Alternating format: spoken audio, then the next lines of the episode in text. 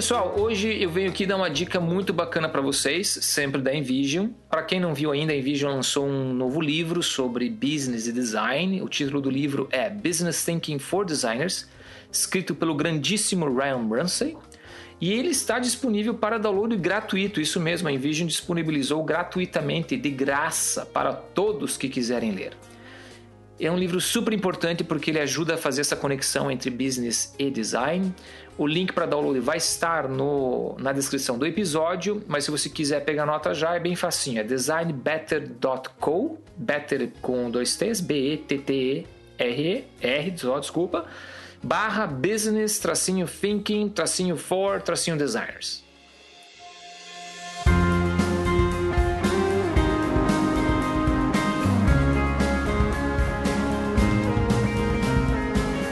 Meus queridíssimos amigos, hoje nós estamos com o grande Vitor Lourenço. Vitor Lourenço é uma pessoa rara, é uma pessoa que você não consegue assim falar muito facilmente não. Então foi uma conversa que eu tive que colocar o Felipe no meio para tentar entrar em contato com o Vitor. Na verdade, o Vitor, você não sei nem se você lembra, mas eu falei com você uns, sei lá, uns quatro anos atrás, porque eu estava procurando advogado para o Green Card. Você lembra disso ou não? Eu lembro, sim, claro que lembro. É. E... e... é uma história que acabou bem, né? Exatamente, acabou bem, é, muito bem.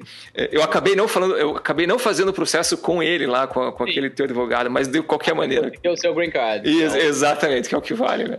Que bom, fico satisfeito. o o Vitor o Victor é mais conhecido por ser o primeiro, praticamente, ele vai contar pra gente a história, o primeiro designer no Twitter. É, eu lembro que saiu uma matéria enorme, acho que foi na exame, não sei, alguma coisa assim. Quando você ainda tinha carinha de piá, assim, carinha de gurizão. Né? Você era bem novo, né? Você vai contar pra gente. E, claro. e hoje o Vitor é partner na Expa, que é uma também conte mais depois para gente, mas é praticamente uma empresa que investe em outras empresas, criam outras empresas e por aí vai. Vitor, muito bem-vindo, obrigado você, por você participar. Eu gostaria sempre de começar com um, breve histórico teu para o pessoal entender mais sobre você e daí nós vamos cair de, de, de peito na pauta. Por favor.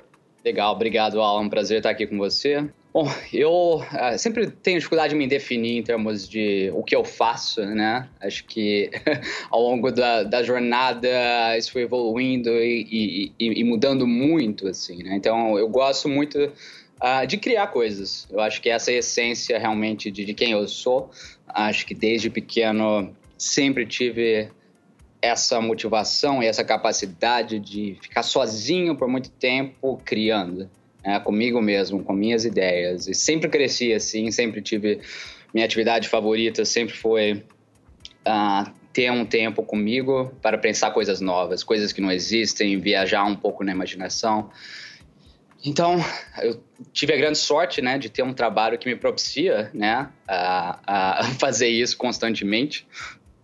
E realmente para mim não é um trabalho, né? Acaba que sendo realmente eu passo tempo pensando coisas, ideias ah, que eu quero que existam no mundo. Né? Então realmente é um momento muito de satisfação de criar coisas, imaginar coisas novas. Então acho que essa é a essência que eu faço, tentar traduzir ideias em realidade, né? Uhum. E não só fazer isso como designer ou tentar não botar muito rótulo de designer ou não tentar usar muito rótulo de empreendedor ou de engenheiro né? Porque eu acho que é uma combinação de diversas habilidades, né? Que acho que são habilidades humanas, né? Essencialmente, habilidades que o ser humano tem de criar e de satisfazer, acho que essa sede interna de criação, né? Que acho que todos nós temos desde o início. Então eu acabei encontrando na tecnologia, no, no web design, muito cedo, uh, esse veículo, né? Que é um veículo no qual consigo expressar essa força criativa. Né? Então, é um veículo que permite você expressar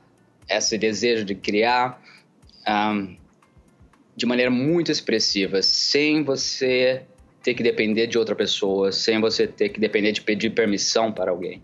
Então, a vantagem né, de você sentar no computador hoje e, independente da idade, independente de quem você é, independente de você, onde você está, poder sentar, aprender sozinho, consultar, informações e ter acesso né, a um, a um, universo de professores online, pessoas como você produzindo conteúdo. Isso é fascinante, né? Fascinante. Então, eu consegui ter acesso a essa ferramenta, por isso que eu acho que o acesso à tecnologia é um fator muito importante, né? uma coisa que a gente tem que resolver. Todo mundo tem que ter acesso a essas ferramentas hoje em dia, né? uma coisa primordial, a, a, acho que para nossa sociedade. Mas com essa ferramenta, né, eu tive a possibilidade de me educar, né, de procurar meus professores, procurar pessoas como Felipe Memória, realmente puderam me guiar ao tempo, mas tudo isso através dessa própria ferramenta, né, que eu utilizo para, para trabalhar. Então, o design para mim realmente acabou surgindo como esse espaço, acho que para aplicar esse desejo de criar essa força criativa sem ter que pedir permissão, sem ter que seguir uma carreira tradicional uh, em termos de ser um empregado, ou ter que ter um currículo formal, ou ter que ter uma educação formal. Eu acho que através do próprio trabalho que eu fiz, através do próprio portfólio, as portas foram se abrindo. Né? Então, uhum.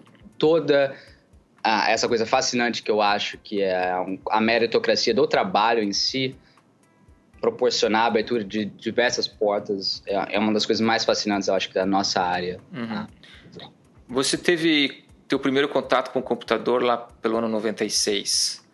Foi por aí. Mas e, é, eu acredito que essa ideia que você tem em relação a, a criar ainda não era muito clara para você. Ou seja, você começou a. Você chegou nessa, nessa fase de eu sou um, eu praticamente me sinto bem criando business ou criando empresas ou serviços, seja lá o que for, depois que você passou por um processo de é, entendimento da, do design como ferramenta para a criação ou você já desde o começo já pensava não o que eu quero fazer são é realmente criação de empresas é business é estratégia esse tipo de coisa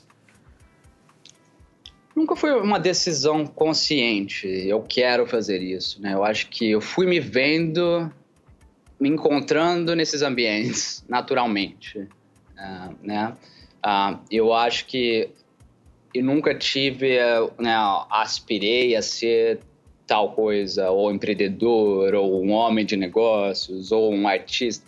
Não, não tinha muitas essas definições na cabeça. Eu acho que sempre foi uma satisfação quase que imediata. Né? Então, por exemplo, nesse momento, eu quero criar isso, né? Eu quero fazer tal coisa nesse momento presente, né? Ah, e acho que a vida acaba sendo, né, essa sequência de momentos presentes, né? Então, eu acho que eu sempre acabei escolhendo design no imediato. É sempre o que eu quis fazer no imediato, né? Eu quero sentar no computador, porque ali eu tenho uma uh, infinita possibilidade de criar coisas em diversas uh, combinações.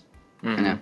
Então, acho que foi a identificação com, com esse espaço infinito Uh, e aí, uh, desde então, eu acho que eu continuei escolhendo isso, continuei escolhendo design, continuei escolhendo empresa.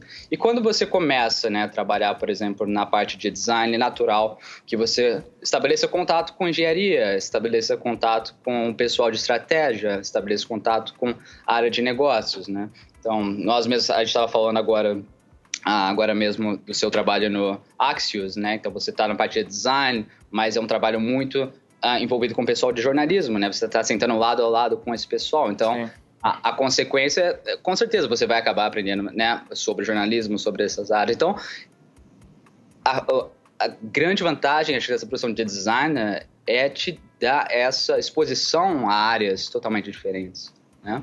E, e para mim, eu acho que isso acabou sendo em diversos verticais de negócio diferentes, desde ah, vamos imaginar mercado imobiliário, ah, até uh, o mercado uh, de, de, transporte, né?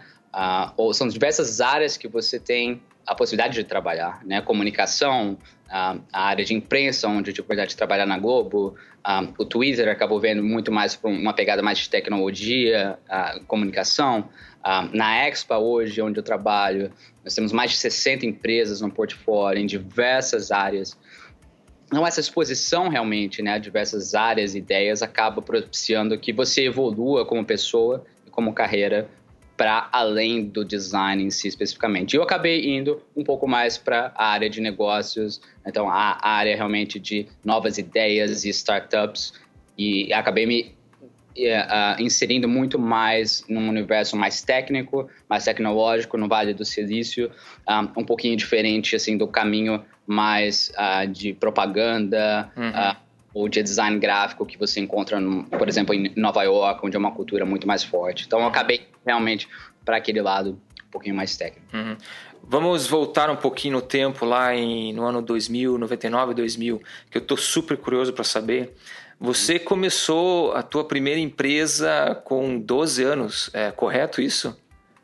E ficou, e ficou praticamente uns seis anos trabalhando com uma espécie de estúdio onde você já tinha clientes. Conta um pouco para a gente como é que foi essa experiência. Isso, acho que essa data né, de 12 anos é uma data que ah, em algum momento eu tive que estabelecer qual foi o início, né? Então eu escolhi, esse foi o início. Mas pra gente foi antes até. Foi antes, ah, porque não teve um momento marcado que eu fui, incorporei uma empresa e virei uma empresa, assim. É eu, realmente, eu trabalhando ah, de casa, né? Realmente, como acho que muitos designers hoje têm essa possibilidade de trabalhar de maneira independente, né? Ah, o que aconteceu? Só voltando um pouquinho para contar a história minha primeira exposição ao design para a internet um, foi durante a época de escola, né, quando eu encontrei, por acaso, na casa de um amigo chamado Daniel, Daniel, eu descobri que ele tinha essa habilidade de criar sites usando um aplicativo instalado no computador dele, que chamava FrontPage. É, então eu fiquei fascinado. Como assim, né? Você tem esse aplicativo FrontPage, eu não tenho no meu. Como que você consegue criar sites e botar uma ideia na internet para qualquer pessoa, em qualquer lugar do mundo, a descobrir é, e, e, usar seu produto? Eu fiquei fascinado. Realmente parecia que ele tinha um portal para uma outra dimensão no computador. É, é quase aquela sensação de que ele tinha a possibilidade de se comunicar com o mundo e escrever o que ele quiser e contar a história que ele quiser. E isso me fascinou muito naquele momento, né? Em ter aquele contato, saber que aquilo era possível. Porque meu contato até então com a internet era de consumo, né? Era de você uh, jogar um jogo uh, ou você ler um site, né? É uma coisa passiva, né? Que vinha até você. E descobrir que o portal para criação estava ali, né? Tava na minha máquina, estava uh, acessível Uh, para mim uh, foi uma coisa realmente que me marcou muito. Eu lembro, eu lembro do momento, eu lembro da, de ver o ícone no desktop dele. E ele abriu e me mostrou como fazia, era muito fácil, né? Então era muito similar a, a você a montar um pôster, né, uma coisa gráfica, assim, porque era uma interface visual, né? Então já era uma interface WYSIWYG, que a gente chamava na época, né? What you see is what you get. Ah, então você conseguia arrastar blocos através de tabelas, conseguir montar qualquer site, né? Ah, e uma série de gambiarras. Então existiam conceitos como CSS e programação. Uhum. Então e isso foi a segunda coisa que me marcou muito, né? Então é uma interface intuitiva, é um negócio visual, né? Então é só eu imaginar o que eu consegui imaginar e se eu tiver habilidade de desenhar isso na tela, aquela ideia vai se manifestar visualmente, né? Então isso me marcou muito. Não era uma coisa técnica, né? Porque aquela, é, eu nunca fui muito uh, fã de matemática na escola, né? Tive, tive dificuldades com muitos professores, então nunca fui uma pessoa da área de exatas, né? Então eu tinha esse medo até da parte técnica, mas o front page se mostrou como uma ferramenta intuitiva e visual que me permitiria criar. E claro, né, isso me trouxe mais próximo ao computador e depois eu fui descobrir que por trás daquela interface visual que o front page é, entregava tão bem, uh, existiria uma série de códigos e linhas né, de programação que estavam sendo geradas ali. Então foi aquele processo um pouco de alternar entre o, a ferramenta de criação visual, o EasyWeek no front page, e a aba de código, e aprender as consequências, né? Então, por exemplo, se eu criar aqui um menu na esquerda uh, usando essa ferramenta de tabela, uh, estão criadas colunas e células na outra camada de código. Então, uh, você estava aprendendo programação e design ao mesmo tempo. Então, acho que foi, foi realmente assim que eu consegui captar o espírito da essência de o que é ser um designer programador, né? Uhum ser designer e engenheiro ao mesmo tempo. Que essa ter essa ideia, né, do imediato visual uh, disponível na sua tela, mas também, né, a engenharia por trás, né, a, o código por trás, a essência por trás daquele elemento. Então, era realmente uma maneira fascinante de aprender. Eu acho que você alternar entre visual e código, uhum. né? Eu acho que hoje uma das dificuldades que a gente tem são ferramentas que só fazem né, design, ferramentas que só fazem código. Né? Então, é, é, é realmente acaba sendo até mais difícil para o designer uh, ser mais técnico se ele está tendo menos visibilidade no output do que ele está criando. Né? Esse feedback real, instantâneo, de você olhar o código, olhar a consequência no código de uma decisão que você tomou na interface, na camada visual. Eu acho que é um back, back and forth muito legal que a gente tem que estar tá mais exposto. Acho que, felizmente, a gente vai evoluir e caminhar um pouco para isso. Uh, uh, e já estamos, acho que o Xcode uhum fazendo uma coisa né, é muito mais visual, de, de, nós designers estamos trabalhando na ferramenta em si, né, no código em si, no source of truth, e não numa abstração, né, uma simples abstração visual do que o produto é, é no final das contas. Uhum. E você nessa época, mesmo, mesmo que as coisas tenham acontecido organicamente, você praticamente estava pegando já trabalho de clientes, correto? Sim. Você tinha algum problema por causa da idade, por ser tão jovem assim ou não? Eu nunca tive problema, não. Uh, sempre fui muito bem recebido uh, por todos. É, eu acho que ajudou, ajudou um pouco. Uh, e eu acho que é muito fácil criar esse mito, essa ideia, né, do, do jovem prodígio, né, é, novo, que trabalha, conhece tecnologia. Então, uhum. as pessoas têm essa ideia, né? Ah, então, eu acho que essa percepção de ser novo talvez trouxe até, acho que, mais validação, ah, acho que de certa forma, né? Acho uhum. que abriu, abriu portas. Uh, realmente que talvez não existiriam pela qualidade do, do, meu trabalho em si, mas é muito difícil, é muito difícil saber, né? Realmente se teve uma influência ou não. Ah, eu acredito, no final das contas, não, porque o que importa mesmo é a qualidade do trabalho. E a internet, né, é, te dá essa vantagem de não importa realmente quem está do outro lado da tela, né? Então, é, tem o famoso, o famoso cartoon do New Yorker, né? Na época, não sei se você lembra, era, ficou, ficou marcado na história que era dois cachorrinhos na frente do computador, e daí um falando pro outro assim, tanto eles não sabem quem tá do outro lado do computador. É, era na época do chat, né? Que todo mundo tava chatando com Até. todo mundo. Então você podia estar tá chatando com um cachorro do outro lado que ninguém ia saber. Uhum. Era, era bem essa época. Interessante isso. Eu, eu, quando eu comecei também, eu era meio novo e um, um, um chefe meu na época me falou: Cara, você tem que trabalhar com a ideia de perception reality. Tipo é. assim, a percepção que os caras têm não é a tua realidade. Então, assim, vai com isso até você conseguir puxar e fazer o negócio andar. E eu é. sempre usei isso como meta, assim, interessante. É. Então, indo para frente na tua carreira, hum. você. Ah, realidade é percepção, como só existe percepção, né? Tudo é percepção. Hum. Tudo é percepção né? Então, acho que é isso que você falou, essa possibilidade de você criar a realidade, né? Através da percepção, a imagem que você colocar. Então, eu consegui, mesmo sendo né, um jovem de 12 anos no interior, do estado de São Paulo, né, na cidade de Campinas, eu consegui criar a percepção de que aquele serviço era um, um, um uma agência global que operava. Você é, é, conhece bem a história, exatamente. Esse é um truque que todos nós aprendemos muito bem, e isso é um superpoder.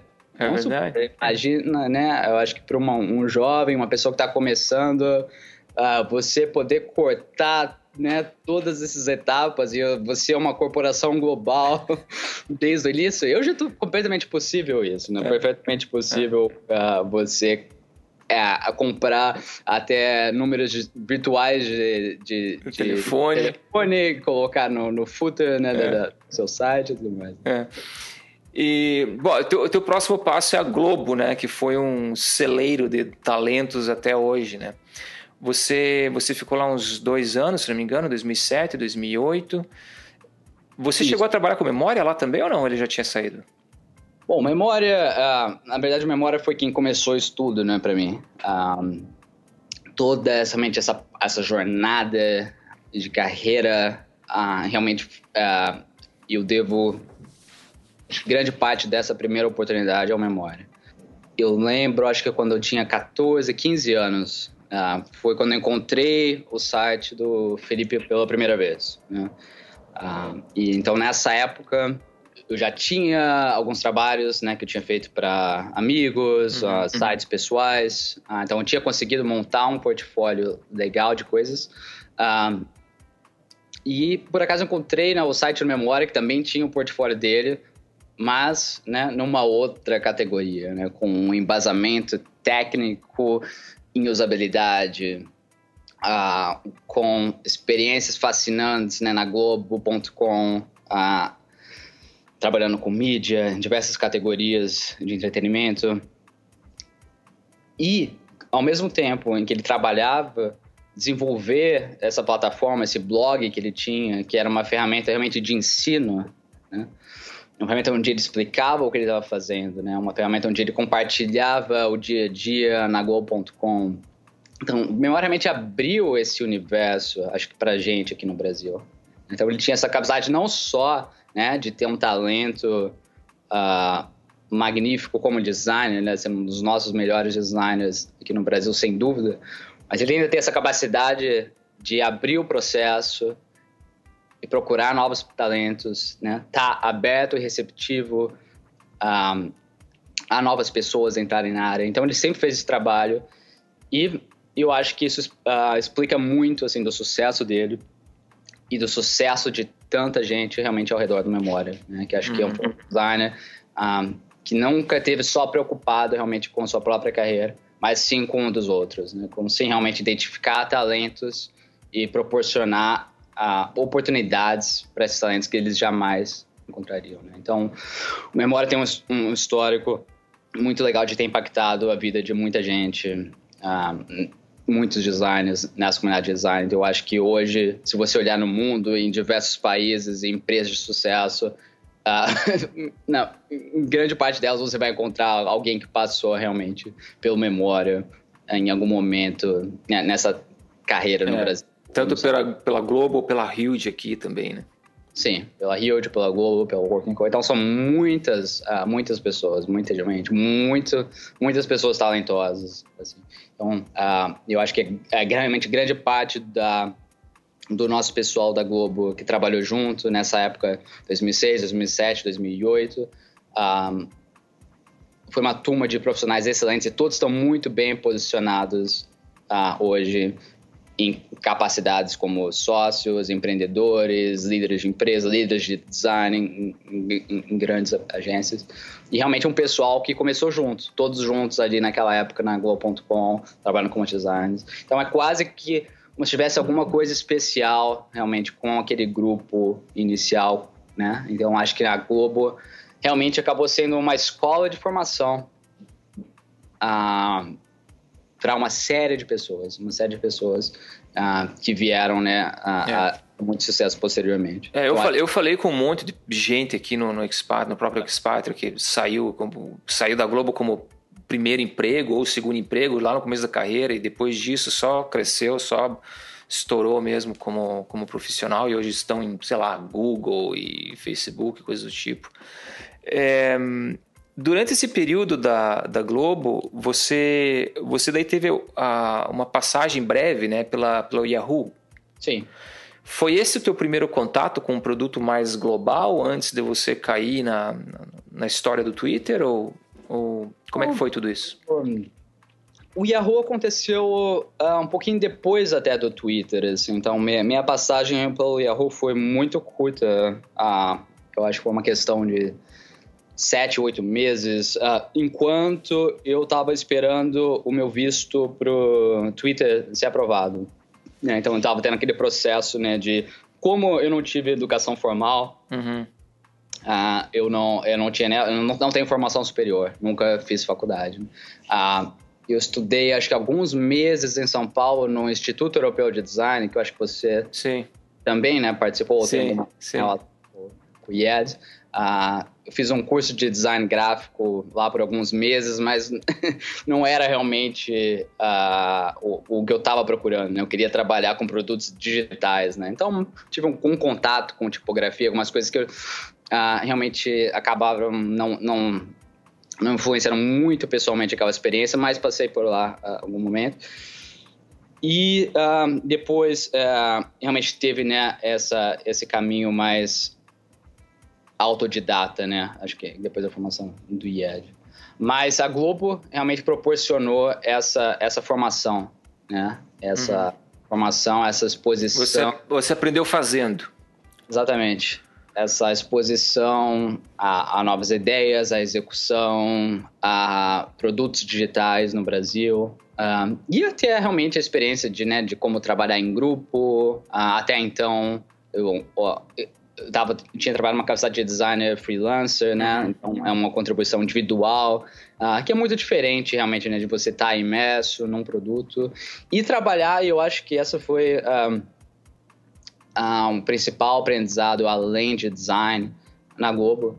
Uh, foi trabalhar num produto só durante um, uma, uma grande, uma longa duração um produto que não seja só um produto de um cliente, né? Um produto no qual você não simplesmente ah, entregue um resultado e, e depois ah, enxugue as mãos e, e parta para a próxima. Né? Então a ideia é de você ser responsável pelo que você desenvolve, responsável pelos resultados do que você desenha e não pelo desenho em si.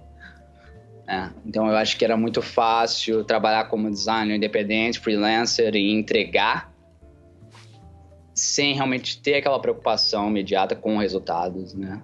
Ah, Sim. então, eu, é, a Globo me apresentou um pouco desse universo, ok? Realmente isso faz parte, o seu trabalho existe se esses resultados forem entregues, né? Ah, e, e, isso me fascinou muito, né? me fascinou muito aquela transição do universo onde eu era independente, né, entre aspas, porque ainda assim acabava, né, estando à mercê de diversas outras pessoas, uh, mas não tinha aquela profundidade no trabalho. Né? Era uma coisa muito rasa em termos de, ok, vou pensar a resolver o seu problema, mas não, não tenho uh, muita skin in the game, como a gente chama nos Estados Unidos, em relação se esse projeto vai funcionar ou não. E acabava que realmente, às vezes, eu encontrava empresas e projetos na qual eu falava, essa ideia está errada. A ideia o core dessa ideia está errado e não existe, é fraco. Isso deve ser trabalhado e não o design em si, não essa tela, não isso que eu posso fazer para você. Na Globo existia essa possibilidade, né? Da possibilidade de você pensar um produto novo para Globo.com, um produto digital novo, né? Ou uma oferta de entretenimento nova, que, claro, vai ter um componente digital de design que vai ser desenvolvido por você eventualmente. Mas isso abriu um leque de você pensar negócios, pensar ideias e não pensar design realmente como uma coisa que tem que ser resolvida dentro de uma tela. Uhum, uhum. Então, esse foi o grande realmente aprendizado que abriu minha cabeça para startups. Né? Aí que eu realmente comecei a entender esse mercado né, de startups, que é essa união de design, união de ideias e engenharia e criação num, num bloco só né? quase que fosse uma capacidade só, sem separar muito em disciplinas. Né? Então, eu gosto do universo de startups justamente por, pela essa falta de definição de, de papéis, de, né? Todo mundo estamos trabalhando para fazer essa ideia acontecer, é. seja via design, seja via uh, produtos, seja via programação, uh, e vamos originar essa ideia juntos. Como é que aconteceu então? Vamos, vamos cair agora no, na história do Twitter, que me fascina bastante. O Twitter foi fundado lá em 2006, ou seja, já, já, já, já tinham passados aí uns quase quatro anos por aí de, de empresa, digamos assim. E, e, você teve o seu primeiro contato. Como é, que, como é que aconteceu isso? Alguém entrou em contato com você? Você estava procurando sair do país e e começou a, a ver, sei lá, aplicar. Você lembra disso? E, e, e, se você lembra, como é, pode contar a história para a gente, processo, que nem você falou agora do processo de visto, né? É, como é que foi todo esse processo? Conta um pouco para a gente da história. Acho que isso é, leva a gente de volta àquele, àquele tema que eu acho que eu toquei no início, que é a nossa área permitir que você atue sem permissão. Quando o Twitter começou, no mesmo momento que existia o produto, existia uma plataforma para desenvolvedores, uma API aberta para qualquer pessoa criar uma interface em cima do Twitter. Nossa, eu não sabia disso. É. Então, a API estava disponível no primeiro dia. No primeiro dia que o Jack conseguiu formalizar, concretizar a ideia do Twitter. Né? Então essa ideia de que eu vou criar algo, né? O Jack pensou, pensou no, a, a ideia do Twitter, criou e ao mesmo tempo deixou uma porta aberta para todas as outras pessoas pensarem a própria interpretação dela sobre o Twitter. Então existiram uma série de interfaces diferentes que pessoas ao redor do mundo, em diversas é, culturas criaram para o Twitter ser utilizado. Né? Então, acho que você lembra no início, é, é uma plataforma extensa, magnífica, uma série, milhões de milhares de aplicativos foram criados. Né? E eu vi aí realmente essa possibilidade de eu também deixar minha marca e eu também usar essa plataforma que o Jack criou para outros para criar a minha interpretação própria de que o para que que o Twitter é ou para que que o Twitter pode ser usado. Então quando eu descobri a API, eu realmente comecei a brincar e montar a minha interpretação visual do Twitter, né, que para mim foi uma ideia fascinante desde o início, né? Eu acho que o Twitter, quando eu encontrei, ah, me mostrou ah, um caminho, um contato, uma porta ah, direta de contato com o Vale do Silício através do Brasil. Porque através do Twitter, muitos empreendedores no Vale estavam compartilhando ideias e pensamentos e coisas interessantes no Twitter em si. Então é, é quase você ter acesso à cabeça, à mente do Jack Dorsey, do Evan Williams, do Bistone, de uma série de empreendedores, não só os fundadores, mas todas as empresas que estavam no Vale, todo mundo que estava criando no Vale, aderiu ao Twitter. Então você tinha esse pulsing, né? Era quase que esse tapping, você conseguir beber direto da fonte, né? Através do Twitter. Ah, então isso era muito fascinante, né? Para mim. Então eu estava plugado constantemente enquanto eu trabalhava, enquanto eu trabalhava na Globo, eu tava com o Twitter aberto, todo mundo tava com o Twitter aberto, né, no WADA. Até hoje, ele continua trabalhando com o Twitter aberto. E muita gente até questiona isso, né? Questiona, nossa, é muita distração, é muita interrupção, e, né? E, e eu entendo esse ponto de vista, mas ao mesmo tempo, é quase que você tem essa torneira aberta de sabedoria das melhores mentes das pessoas que mente mais te influenciam, que está constantemente com você. Né? Então, você ter acesso ao pensamento né, de figuras como essas, influencia muito o seu trabalho diretamente. Né? Então, acho que muito de quem eu virei como profissional acabou evoluindo do próprio Twitter em si. Acho que essa exposição constante a essas cabeças, a essas ideias, é realmente o que nos faz tornar melhores profissionais. Não não é só a repetição, a prática, é estar exposto, é estar imerso e viver realmente esse ecossistema de ideias uh, o tempo todo. Uhum. Como é que foi o processo de você chegar lá? Alguém te achou ou por causa desses experimentos que você estava fazendo? É, uhum. foi, foi uma consequência disso? Tipo, alguém viu e falou, pô, a gente adorou isso aqui, vem trabalhar com a gente? Exatamente. Então, o fato da essa API aberta ter criado essa possibilidade para qualquer pessoa criar uma interpretação do Twitter, eu criei a minha, né? Uhum. Eu criei um aplicativo que chamava Food Feed, que era basicamente uh, um aplicativo de dietas, né? Então eu sempre fui muito interessado em hábitos alimentares, e dietas e um, ah, eu criei uma plataforma que permitia você dizer o que você estava comendo uh, naquele momento e eu faria uma, uma uh, uh, quantificação calórica, né, behind the scenes, e montaria para você assim, um plano de dieta através, né, estou comendo tal coisa, então preciso comer menos disso, uhum. daquilo. Então, era uma interpretação muito específica, um caso de uso muito específico, porque o Twitter começou com essa coisa bem casual, né, no início era a tagline era What's happening? O que está acontecendo? As pessoas usavam o Twitter para dizer o que elas estavam comendo de café da manhã, por exemplo. Engraçado. Então, muito do, dos tweets era estou comendo né, um egg sandwich e, e, e tomando né, um latte. Então, era coisas muito cotidianas, assim. Então, essa ideia faz, fazia sentido na, na, naquela época, né? Hoje em dia, se você falar o que você está comendo no Twitter, né, o pessoal a brigar com você. Né? Já, já chega, o pessoal já até parou de postar fotos, né? É, já ficou uma coisa muito chata. Mas realmente, né? Acho que as redes sociais têm essa fase, né? De, de comida, né? Que é, é realmente você expressar o que você né, faz mais constantemente na sua vida, né? E, e acabou que né, eu criei essa ideia nesse universo um pouco uh, misturando essa pegada de, de dieta e acesso fácil ao Twitter uh, usando a plataforma de SMS que eles tinham na época. Uh, então, era um, foi um projeto de 48 horas no máximo. Né? Uhum. Tava no Rio de Janeiro, trabalhava na Globo, não foi num final de semana. Eu decidi parar e falar, vou criar alguma coisa usando a plataforma do Twitter, que é muito legal. Então, vou, vou montar um, esse projetinho uhum. em 48 horas de montar uma tabela, né, do que você comeu e o que você tweetou na, naquela semana.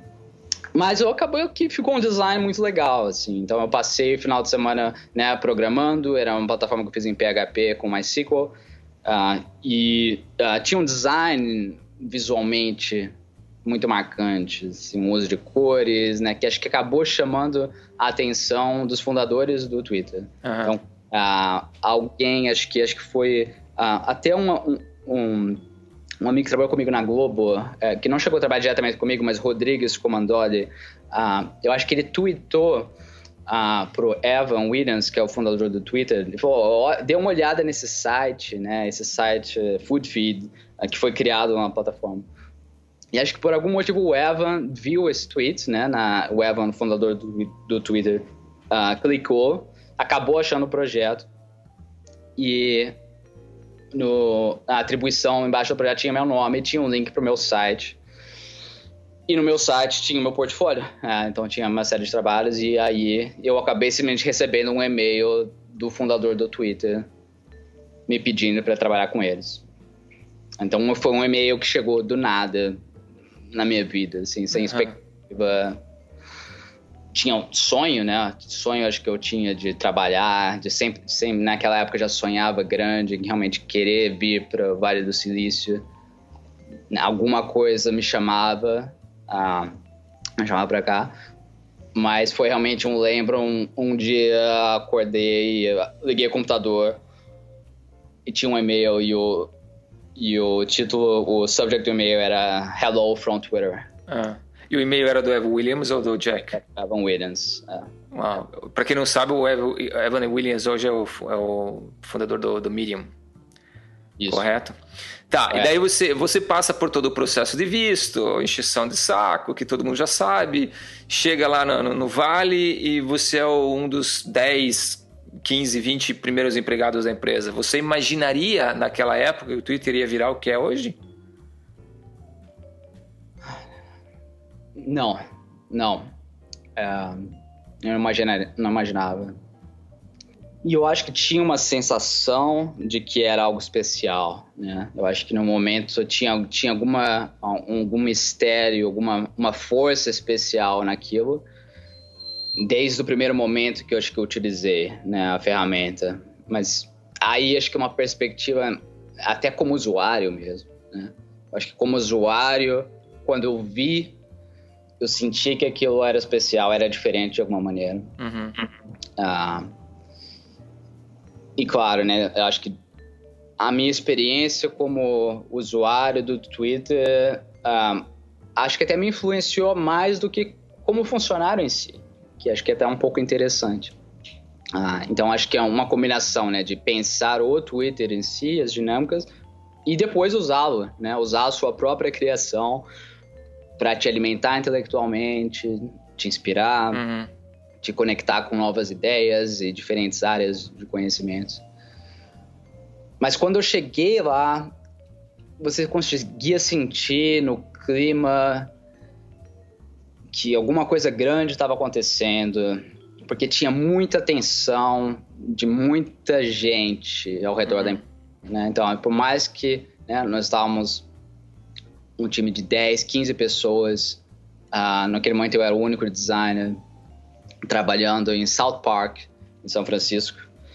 Um, muita, tinha muita atenção de investidores e eu lembro de momentos com muitas celebridades chegando no escritório do Twitter, né? Então, uh, era uma coisa muito forte, tinha muita atenção ao redor. Então, uhum. isso dava um pouco daquela perspectiva, ok, alguma coisa aqui especial.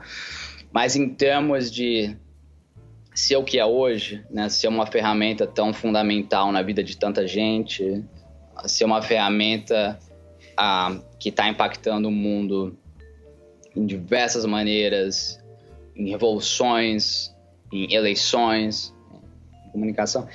Isso realmente a gente não conseguia sentir desde o início. Uhum. Ainda era uma ferramenta um pouco mais casual, um pouco mais pessoal, um pouco mais no âmbito de rede social, de comunicação íntima. Uhum. E aos poucos a gente foi entendendo o que, que é essa conversa global, né? o que, que é essa conversa universal que acontece no Twitter, conforme a ferramenta foi crescendo. Então, isso realmente a gente só foi compreendendo aos poucos. E, e, e, e evoluir de um produto, uma rede social, para uma ferramenta de comunicação global, o pulso do mundo, o que está acontecendo. Isso não era claro logo, logo de cara. Qual que foi o teu primeiro uh, task lá dentro? Na hora que você sentou lá, o que, que foi falado para você? Precisamos redesenhar a interface? Precisamos uh, arrumar algum feature em específico? O que aconteceu? Sempre foi... Um, sempre foi evoluir um pouco a experiência daquela ideia inicial de 140 caracteres. Então, quando eu cheguei no Twitter, acho que esse conceito do produto já estava sedimentado, né? muito forte. Então, essa ideia de 140 caracteres foi uma coisa que funcionou muito bem desde o início. Porque não só 140 caracteres era o número suficiente de caracteres para você mandar um SMS e fazer a plataforma funcionar SMS, era ao mesmo tempo o suficiente para você ser engraçado, ou você compartilhar uma notícia, ou você contar uma piada, ou ter um pensamento com o suficiente de profundidade a ponto um, ah, daquilo ser algo interessante de ser consumido. Então, tinha uma essência muito forte nessa ideia de embalar nesses 140 caracteres uma série de emoções humanas, informações, sentimentos.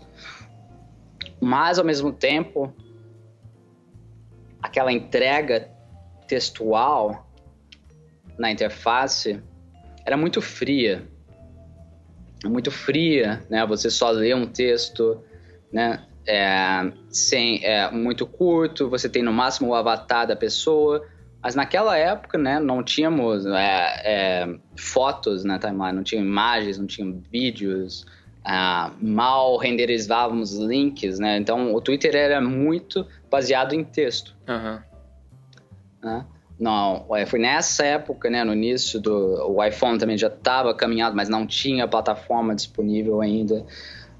Então, sempre teve essa, uh, internamente na empresa, esse desejo em ser algo mais visual, algo mais próximo né, do nosso consumo que é hoje em termos de, de imagens e som e multimídia e vídeo. Então, foi uma evolução constante, realmente, ok, temos esse core essencial que descobrimos que funciona, que são 140 caracteres. Então tem uma unidade atômica, né, que a gente chamava, sempre tratou o tweet como uma unidade atômica do produto.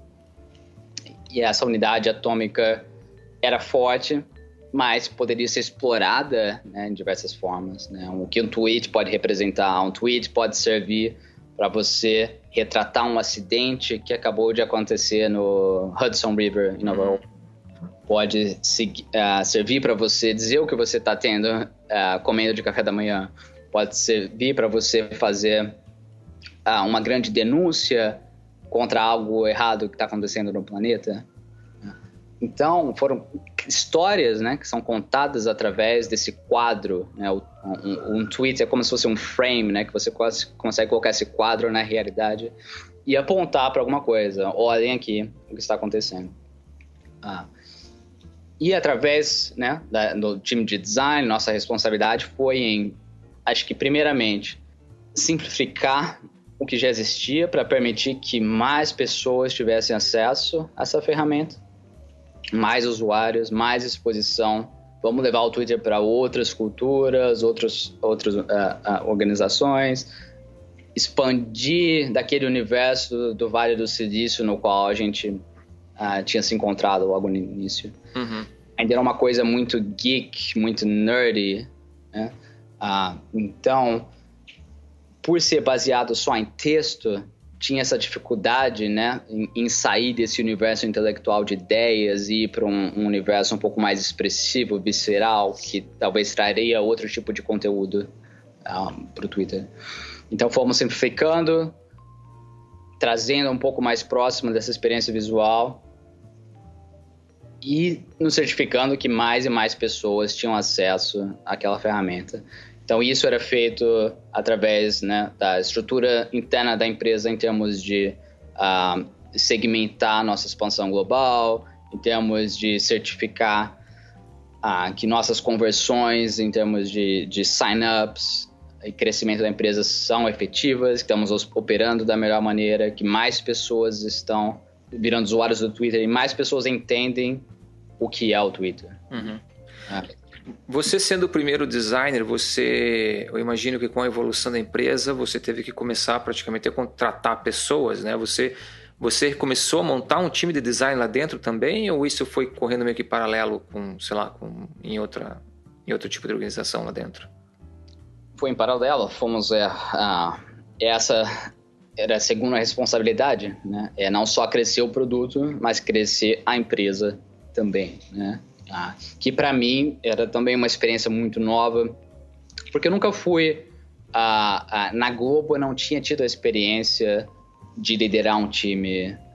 Ah, eu sempre trabalhei como um, contribu ah, um individual contributor, que a gente chama aqui um, um contribuidor individual, ah, que sempre foi minha preferência, até um pouco minha preferência hoje, trabalhar como contribuidor individual e não numa capacidade de, de gerência.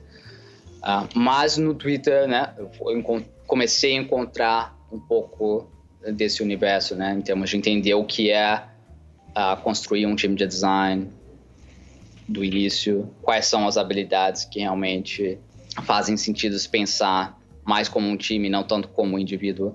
Então comecei a ter um contato inicial com essa experiência, mas ainda fiz muito pouco disso. Ainda continuei hands-on, acho que a maioria da minha parte no Twitter uh, e preferir seguir esse caminho mais técnico uhum. que seguir uh, o caminho gerencial. Mas antes disso, uma paradinha bem rápida para escutar o nosso patrocinador. O livro que eu comentei lá no início do episódio fala de como trazer essa visão de negócios para o mundo do design e transformar não só a sua carreira, mas a empresa que você trabalha também. Eu tive a grande oportunidade de conhecer o Ryan Ramsey pessoalmente em um evento que eu fui há alguns anos atrás. E já lá nessa época ficou bem claro que ele tinha essa visão mais detalhada das intersecções de business e design, que hoje ele compartilha nesse livro. Ele é um veterano na nossa área, já passou pelo, pela Apple, pela Electronic Arts e muitas outras empresas. Quer conhecer mais sobre toda a plataforma Envision? Entre em contato com Jardel, jardeldeandrade.envisionapp.com. Lembrando que Envision continua oferecendo 25% de desconto para os novos clientes, Envision Enterprise e pagamento facilitado. Você tem alguma curiosidade para gente em relação ao famoso, a famosa questão do, do botão editar no Twitter? Esse é um pedido constante. Né? É, por, por, isso que eu pergunto, porque tá, tá, sempre aparecendo na internet isso, sempre todo mundo tweetando, cadê o botão de editar? E o, o, Jack, eu sei que ele tem, ele, ele, deu, ele deu uma entrevista pro Joe Rogan no podcast faz o que, uns 4, 5 meses, e, e gastaram uma boa parte dessa entrevista falando sobre isso, mas eu queria saber se você lá de dentro tem algum insight disso.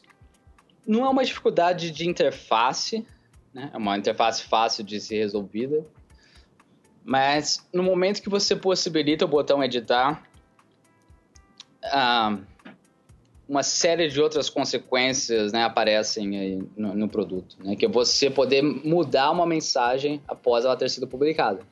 Né?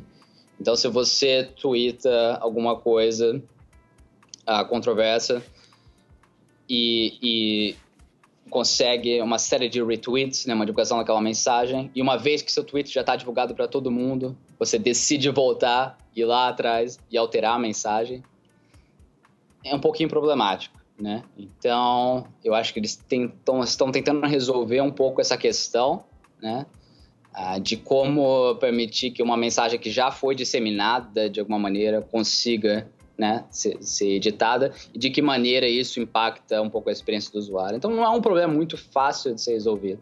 Acho que tem dinâmicas na experiência do produto que eles estão tentando pensar um pouco com clareza. Tem soluções óbvias que talvez né, venham à mente quando você pensa como designer. No, no, acho que todo designer tem uma possível solução em mente né, quando se fala desse problema. Em, por exemplo, fazer uma atribuição da data de edição. Né? Então, você mostrar claramente esse é um tweet do Jack, mas foi modificado em tal data e tá aqui o histórico, a versão anterior desse tweet, caso você realmente queira ver qual foi hum. a edição. Então, é solucionável. A questão é, é elegante essa solução? Essa é uma solução elegante? E isso é muito difícil de definir, né? O que, que é esse elegante? E muito do Twitter, e acho que muito de design, é, é esse elegante subjetivo que a gente tem um pouco na nossa mente, né? Que às vezes, por mais que alguma coisa seja clara, por mais que uh, tenha um basamento intelectual forte pelaquela decisão, às vezes as coisas não, por algum motivo, não parecem certas, né? Não encaixam no espírito do produto. Então, eu acho que essa definição de elegante a gente tinha muito internamente, que era o Twitter é tão elegante em termos de o que é, né? É só aquela estrutura simples, aquele core, aquela unidade de 140 caracteres, é, é tão bonito, né? Tão bonita essa simplicidade. E é tão bonito que até hoje é isso, né? Não é muito diferente do, do que já era quando eu comecei a trabalhar lá, antes eu comecei a trabalhar. Então, é, um, é, um, é uma essência que permaneceu viva. E é uma solução elegante para um problema de comunicação. Tá aqui uma ideia, tá aqui um tweet. No momento que aquilo começa a, a, a, você consegue colocar essas outras variáveis ao redor, né? Essa ideia de edição, essa ideia de complexidade, essa ideia de que isso mudou, isso mudou. Talvez já não seja uma solução tão, tão elegante. Uma solução mais elegante seja você mesmo fazer uma retração, né? Sim. Uma retração aí, falar, eu errei em alguma coisa naquele tweet. E tava ali, né? Sim. Mas essa é uma decisão que tem que ser tomada. Mas talvez isso dê um pouco de, de ideia do porquê. Né? É um porquê, é uma resistência é, a não a manchar, acho que essa simplicidade, essa elegância de uma coisa tão, tão bem resolvida como... Uhum. É, faz sentido. Por uhum. que, que você decidiu sair de lá? Eu senti que eu tinha aprendido muita coisa, muita coisa que eu deveria colocar em prática fora do Twitter. Que eu ainda estou colocando em prática, que eu acho que estou começando a colocar em prática ainda. Então foi uma exposição uh, muito concentrada, uma, um fenômeno, uma transformação global numa escala que eu jamais imagina, teria imaginado naquele momento na minha vida. Né? Então, e eu ter chegado naquela empresa com 10 pessoas, 15 pessoas no máximo, e ter saído com mais de 3.500 trabalhando, mesmo prédio, né? de ter visto a ferramenta evoluir, né? de menos de um milhão de usuários até 300 milhões de pessoas. Você ter sentido o impacto do seu trabalho no momento que você desenhava alguma coisa, testava, colocava em produção e ver a reação instantânea instantânea, né? Quando você fazia uma mudança de design no Twitter, o feedback era instantâneo, na hora. Na hora você recebia, você sabia se aqui o pessoal gostou do que você fez ou não. Sim. Era uma coisa muito participativa, muito legal. Eu fui acumulando, acho que, muitos aprendizados, né? A ter essa exposição a todo o universo do Vale do Silício, a, a aquela toda a comunidade se ajudando a botar novas ideias em práticas, a ideias impactando diversas áreas do conhecimento, humanidade, a ciência, a infraestrutura, transporte. para mim não dava para ficar só só naquilo, só no, na, naquele aplicativo, só no Twitter, né? Então tinha muita coisa uhum. interessante acontecendo. E como designer, eu tinha essa fome realmente, né, de uh, me expor a outras áreas e, estar tá mais próximo dessa, uh, dessa, desse universo de criação de ideias através de empreendedorismo, né? através de criar, solucionar problemas através de empresas. E foi aí então que você daí eh, foi um dos cofundadores da, da Envoy, uhum.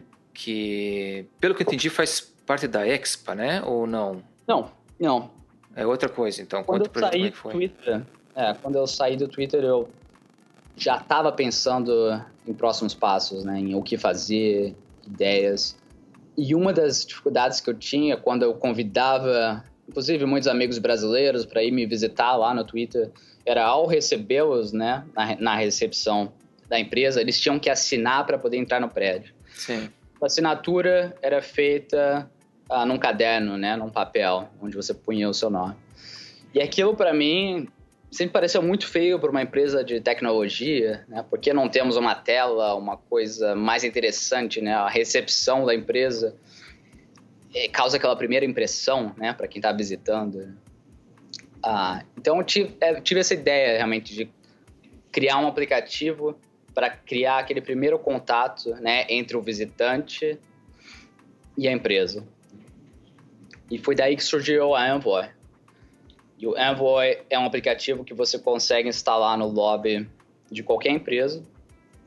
E no momento que você chega, você tem esse contato com um iPad elegante, tem a identidade da empresa presente, e você assina uh, que você está visitando, escolhe a pessoa com quem você vai falar na empresa. Então, ficou um aplicativo que solucionou uma, uma diversa série de problemas, assim, uh, no âmbito físico de organização do escritório, começando uhum. um pouco pelo lobby. Então foi um problema que eu tinha visto lá no Twitter mesmo. E um problema que eu imaginei que outras empresas também teriam. É, se o Twitter tem esse problema, acaba que uma série de outras empresas também. Então acabei desenvolvendo esse aplicativo junto com o Larry Gadia, que foi meu co-founder na Envoy. Criamos juntos esse aplicativo que hoje está em mais de 7 mil escritórios, que, por qual já passou milhares e milhares de assinaturas. Eu já usei, eu já usei. Eu lembro de ter ido já algumas empresas ter usado já o Envoy. É. E o Envoy também tem um core uma, muito forte, né? Então é, é aquela interface simples e elegante de formulário, sem distração nenhuma, muito minimalista, né? focada em criar aquela primeira experiência, aquela primeira impressão, em certificar aquela primeira impressão que a pessoa que está visitando você na empresa uhum. é positiva. Então, foi muito legal. Acho que essa união de encontrar um problema e poder eu mesmo transformar aquilo numa solução que por vias de ser entregue através de software permite que seja escalada muito rapidamente. Né? Então, é um aplicativo, é um software, um aplicativo que você roda no iPad, que pode ser rodado em qualquer lugar do mundo. Então, uhum. se você tem um iPad, você pode rodar um, um Envoy no seu lobby. Então, isso possibilitou que a empresa crescesse rapidamente, estamos em diversos países. Né? E foi, realmente, esse foi meu primeiro contato de criação, né? porque o Twitter, né, eu não fui um fundador, eu fui parte daquele primeiro time inicial, que é uma experiência bem diferente, né? Ah, quando você chega e as coisas já estão acontecendo e você tem que aprimorar do que você chegar para fazer acontecer. Uhum. Muito diferente. É muito difícil quando você tem uma ideia e sair da ideia para execução, para sucesso, para crescimento, identificação com o mercado. É muito difícil, é muito difícil. E é uma coisa que dificilmente pode ser fabricada. Mas mesmo assim, hoje em dia a gente praticamente tenta fabricar no nosso estúdio de startups, que a gente tem chamado Expo. Mas fabricar é um termo muito forte, é mais criar o espaço para essas ideias emergirem, uhum. para essas ideias acontecerem.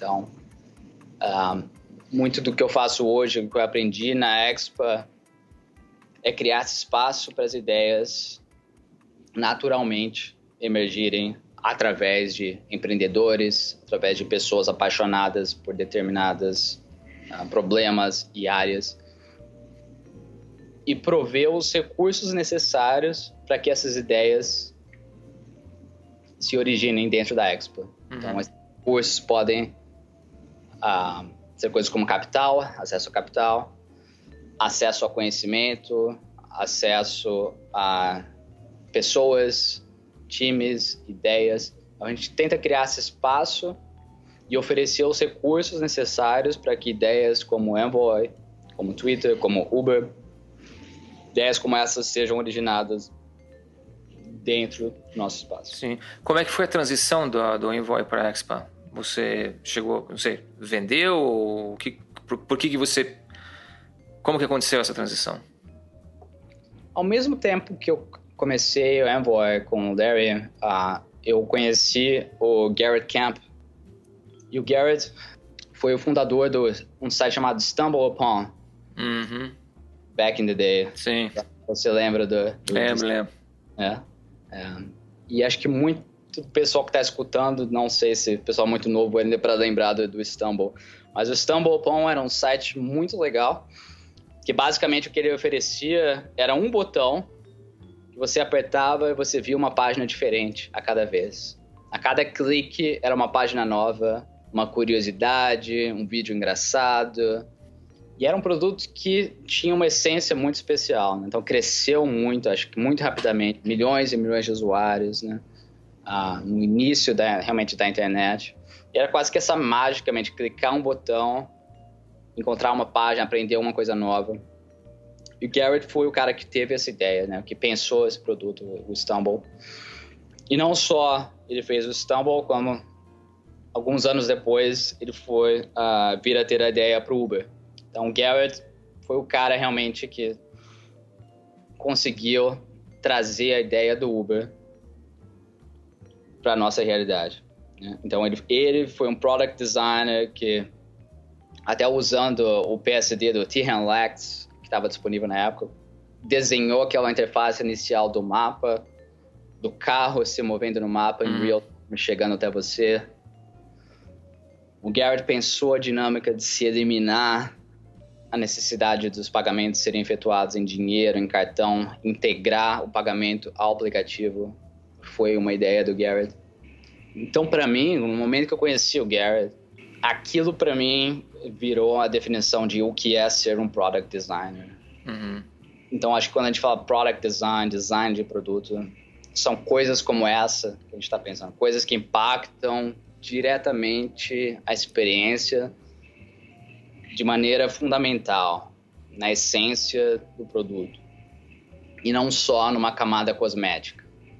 Então, para mim, aquele contato com o Garrett foi marcante, que era um contato que eu tinha tido com o Evan Williams, com o Jack Dorsey, com o Beastone. Um contato breve que eu tive com o Mark Zuckerberg no Facebook foi semelhante. E esses caras, founders, são designers. E eu acho que também são equivalentes aos nossos heróis de design gráfico, né? Quando a gente fala de Massimo Vignelli, uhum a gente fala de Milton Glaser. Acho que a gente está olhando para designers digitais de maneira muito cosmética ainda. Muito só na camada de interface, na camada visual. Eu acho que tem essa camada por trás de pensar produto, pensar soluções para problemas. Que é uma capacidade que acaba vindo além da entrega de interface. É realmente pensar a essência do produto que você faz. Uhum. Então, é realmente. Eu me considero designer hoje, mais do que nunca. Mas o âmbito de atuação eu acho que hoje ficou claro para mim que ele é muito maior do que ele parecia alguns anos atrás. Uhum. Tá, então você conheceu o Garrett e daí, daí partiu a ideia de fundar, a, de ser um partner da Expa. É. Foi essa timeline praticamente? Isso. E a partir de então, daí você hoje é partner da Expa e vocês têm, você comentou lá no começo, desculpa, mais de 60 empresas que vocês estão hoje trabalhando, correto? Correto. Legal. É... Conheci o Garrett e realmente teve essa uh, oportunidade de trabalhar com ele ao mesmo tempo, criar Envoy ao mesmo tempo. Umas coisas foram acontecendo uh, de maneira muito rápida. Uh, então, a Expa hoje realmente é esse veículo, esse espaço para a criação de novas ideias, novas empresas.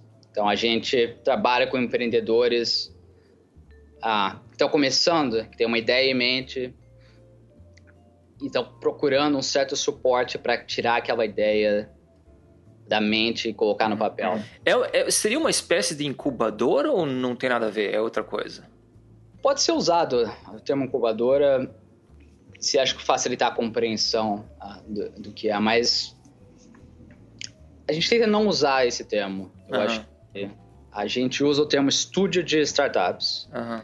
ah, que também não é uma definição exata né, do que a gente faz, mas é uma combinação realmente entre uh, apoio, suporte financeiro, né, um capital, que é basicamente né, oxigênio para startups, empresas estão começando, com outros recursos, né, que são espaço, espaço para pensar, espaço para troca de ideias, acesso a mentes uh, em, em áreas como design, engenharia, produto.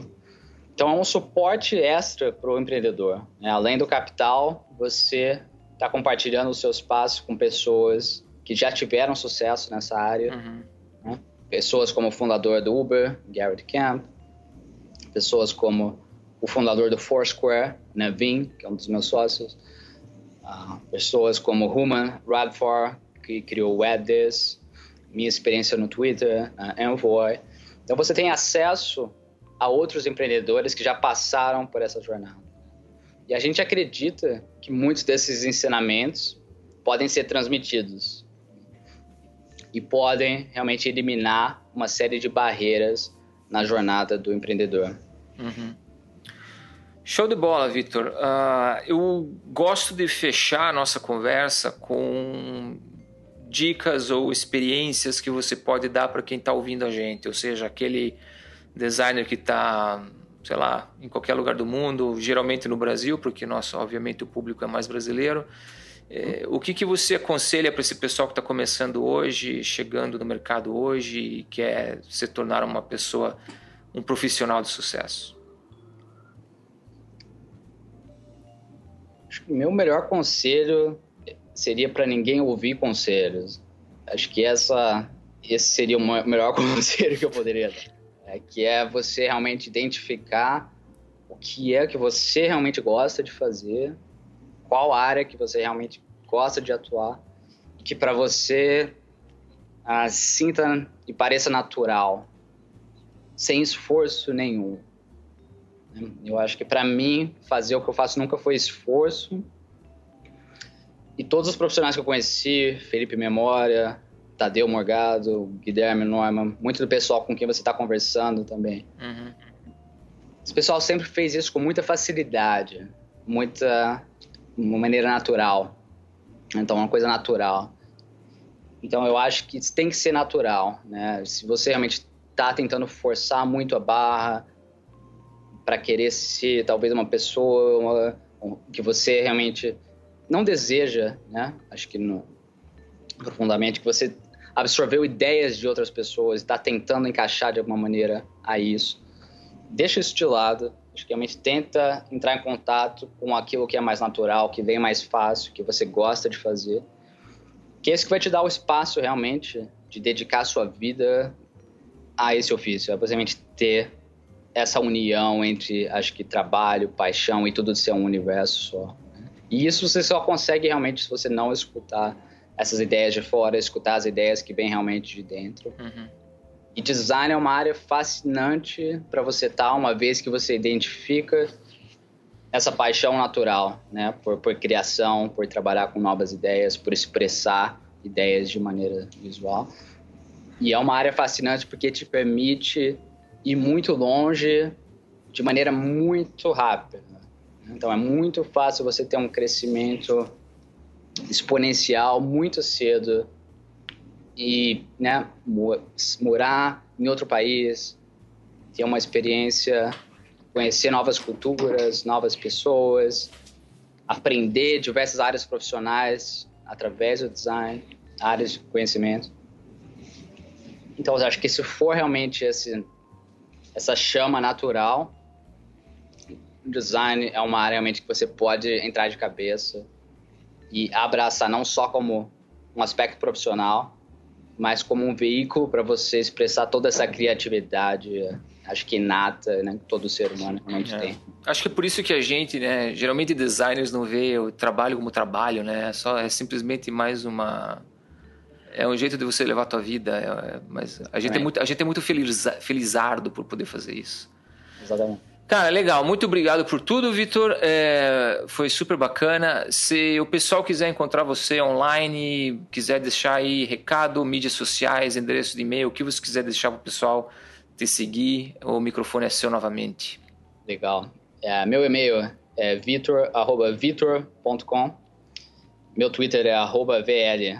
Então, pode me mandar um reply no Twitter, um e-mail diretamente, para a gente ter uma conversa um pouquinho mais profunda. Show de bola. Cara, brigadão, abraço para você e até a próxima. E quando eu vier para Nova York, me avise, vamos tomar café. Vamos se encontrar, sim. Grande abraço. Pode tá. Tchau, tchau. Então, amigos, a Envision hoje é muito mais do que uma simples ferramenta de prototipagem, e sim uma plataforma completa. Com o fluxo de trabalho conectado, vocês podem manter todos os passos de um projeto de design dentro da mesma plataforma, incluindo não só o nosso trabalho de design, mas também developers e project managers, por exemplo.